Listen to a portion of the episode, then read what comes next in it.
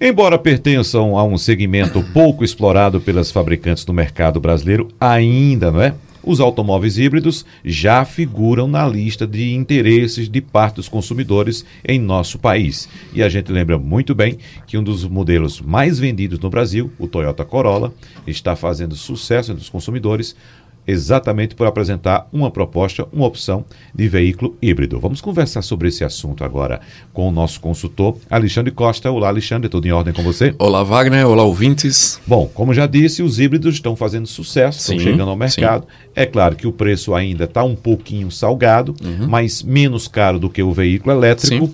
Porém, os veículos híbridos estão se tornando cada vez mais comuns em nossas ruas. Agora é vem aquela bom. dúvida, Alexandre. Na hora de fazer a compra, claro, o consumidor consciente anota todos os custos, Isso. quanto vai custar o carro, quanto custam os impostos, o seguro, tal, e chega na manutenção. manutenção. Exatamente. Quanto custa a manutenção de um carro híbrido, levando em consideração também, Alexandre, que, por exemplo, o carro elétrico, você já falou aqui. Sim, sim. O custo vai cair absurdamente. Com certeza. A quantidade de componentes é bem menor. Isso. Acredito que 30% de um motor isso, a combustão. Isso. Porém, temos no carro híbrido um motor a combustão e um motor elétrico. Muito bom. E agora, Alexandre? Muito bom a gente abrir esse espaço, até porque eu sou um entusiasta desse conceito de eletrificação veicular.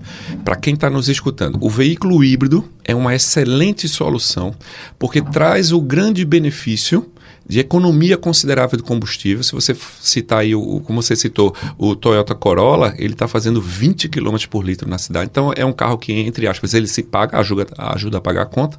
E justamente na hora da manutenção. Se você for ver o plano de manutenção dos carros, isso eu já fiz, já analisei, é praticamente o mesmo de um veículo só combustão. Por que isso? Porque toda a parte do, do, dos elementos eletrificados do veículo, que são a bateria de alta tensão, inversor, conversor, os cabos, os motores elétricos, eles não entram no plano de manutenção.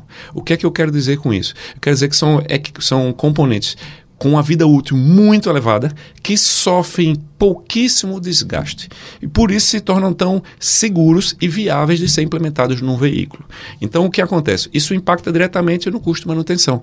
Você vai ter um carro muito barato, mas com me... barato em termos de economia, mas em, em, termos de manutenção a mesma coisa você vai pagar por um veículo é, seu, da mesma categoria que seja a combustão. Só para ter uma ideia, Wagner, uh, uma bateria de um carro híbrido ela tem uma vida útil de pelo menos 10 anos.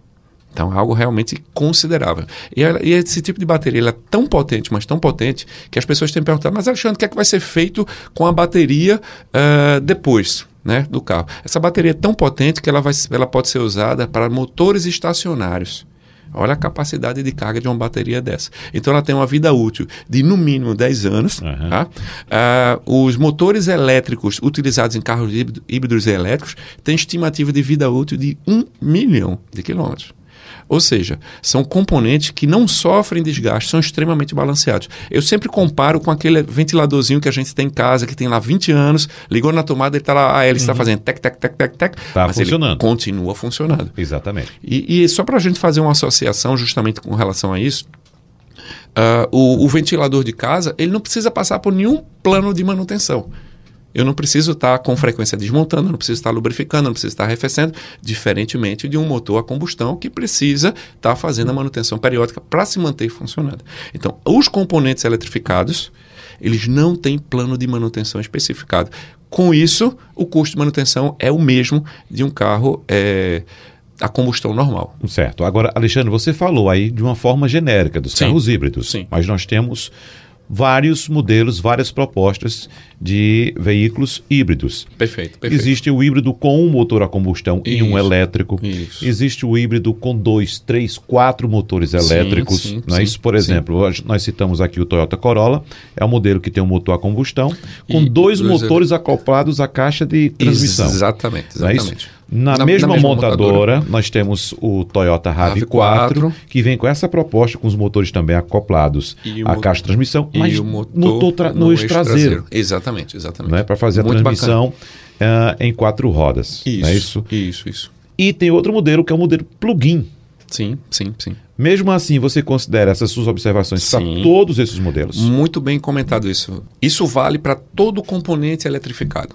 Então, todos esses componentes eles têm uma vida útil extremamente elevada, não importando a quantidade de motores elétricos ou mesmo o tipo de bateria. Se ele for plug-in, que nem a proposta da, da, Toyota aqui no Brasil, mas outras marcas, por exemplo, o Golf GTE foi lançado agora e ele é plug-in. Me a... permita só um parênteses que o nosso ouvinte pode estar se questionando, né? Sim, o que é plug-in? Plug-in é o híbrido que você pode é, plugar na tomada. na tomada. fazer o carregamento da bateria Isso. dele, sem a necessidade do motor a combustão fazer essa recarga. Exatamente. Nesse caso, o, o híbrido plug-in ele tem uma bateria de maior capacidade, ou seja, a vida útil dela chega a ser ainda maior, porque ela precisa armazenar mais energia.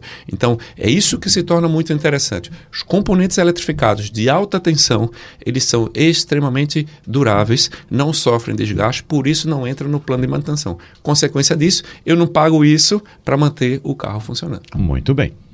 Alexandre Costa, muito obrigado mais uma vez e até a próxima. Um grande abraço.